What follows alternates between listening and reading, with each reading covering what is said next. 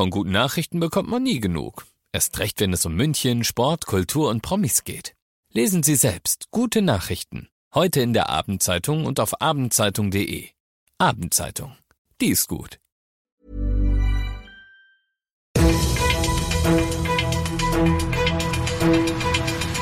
95 5 Charivari, das München Briefing, Münchens erster Nachrichtenpodcast. Mit Christoph Kreis und diesen Themen. Die Explosion an der Donnersberger Brücke war wohl menschliches Versagen und Bund und Länder verhängen den Quasi-Lockdown für ungeimpfte. Schön, dass du bei dieser neuen Ausgabe wieder reinhörst. Ich erzähle dir in diesem Nachrichtenpodcast ja jeden Tag innerhalb von fünf Minuten alles, was du in München heute so mitgekriegt haben solltest. Zum Anhören gibt's das dann jederzeit und überall, wo es Podcasts gibt und immer um 17 und 18 Uhr im Radio. Die Tiefe, in der die Bombe ursprünglich war, hat hier äh, eine große Rolle gespielt bei der Detonation, denn ähm, momentan gehen wir davon aus, dass die Bombe circa zwei bis drei Meter tief vergraben war. Und dadurch, dass das Erdreich äh, darüber verdichtet war, ist die Sprengwirkung der Bombe Gott sei Dank trotz dieser Verletzten hier ähm, gemindert worden sagt Robert Bastian vom Branddezernat der Münchner Polizei am Tag nach der Fliegerbombenexplosion unter der Donnersberger Brücke. Es hätte also noch viel schlimmer kommen können, als es mit vier Verletzten und geschätzten rund fünf Millionen Euro Sachschaden eh schon war.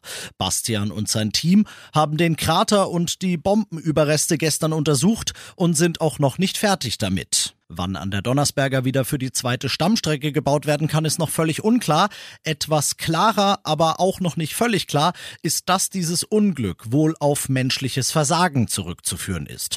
Denn normalerweise werden Weltkriegsblindgänger Vorbauarbeiten durch gründliches Screening gefunden.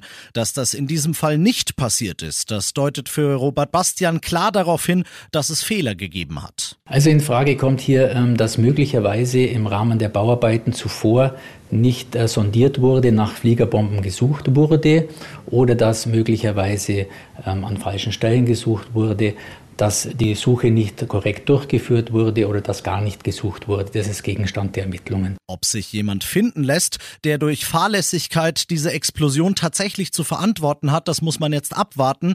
Ein entsprechendes Verfahren hat die Münchner Staatsanwaltschaft zunächst mal gegen Unbekannt aber schon eingeleitet. Du bist mittendrin im München-Briefing und nach dem ersten großen München-Thema schauen wir auf das, was Deutschland heute bewegt hat und das waren natürlich die Bund-Länder-Beratungen. Denn nachdem am Dienstag beschlossen wurde, erst heute was Konkretes zu beschließen, durfte man auf die heutige Runde gespannt sein und eins nehme ich vorweg, sie hat geliefert. Es wurde konkret, vor allem für ungeimpfte, denn die, so hat's Berlins regierender Bürgermeister Müller hinterher gesagt, sorgen als deutliche Minderheit im Land für die deutliche Mehrheit der Infektionen und dadurch letztlich für die vollen Krankenhäuser. Charivari-Reporter Thomas Bleskin, auf was müssen sich ungeimpfte deshalb jetzt einstellen? Also wenn man es genau nimmt, auf einen harten Lockdown. Ungeimpfte dürfen quasi nichts mehr außer in den Supermarkt oder die Apotheke und auch im privaten Bereich wird's eng.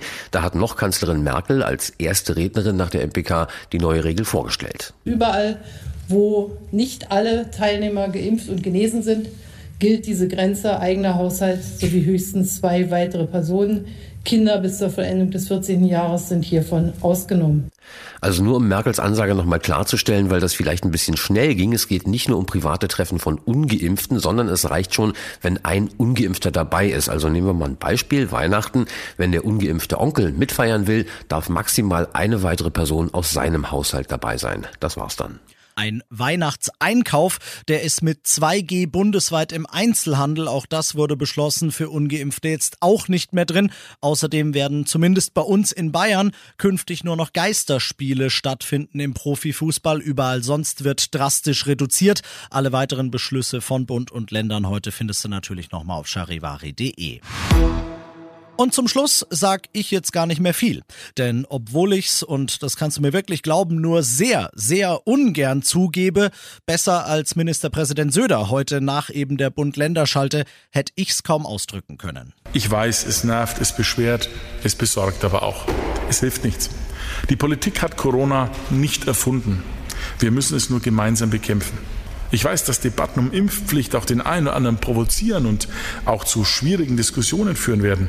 Aber wir bekommen am Ende nur eine Befriedung hin, wenn wir Corona weitgehend besiegen. Und das geht nur mit beispielsweise einer Impfpflicht. Ich bin Christoph Kreis. Mach dir einen schönen Feierabend. 95 5 Charivari, das München Briefing. Diesen Podcast jetzt abonnieren bei Spotify, iTunes, Alexa und charivari.de. Für das tägliche München Update zum Feierabend. Ohne Stress, jeden Tag auf euer Handy.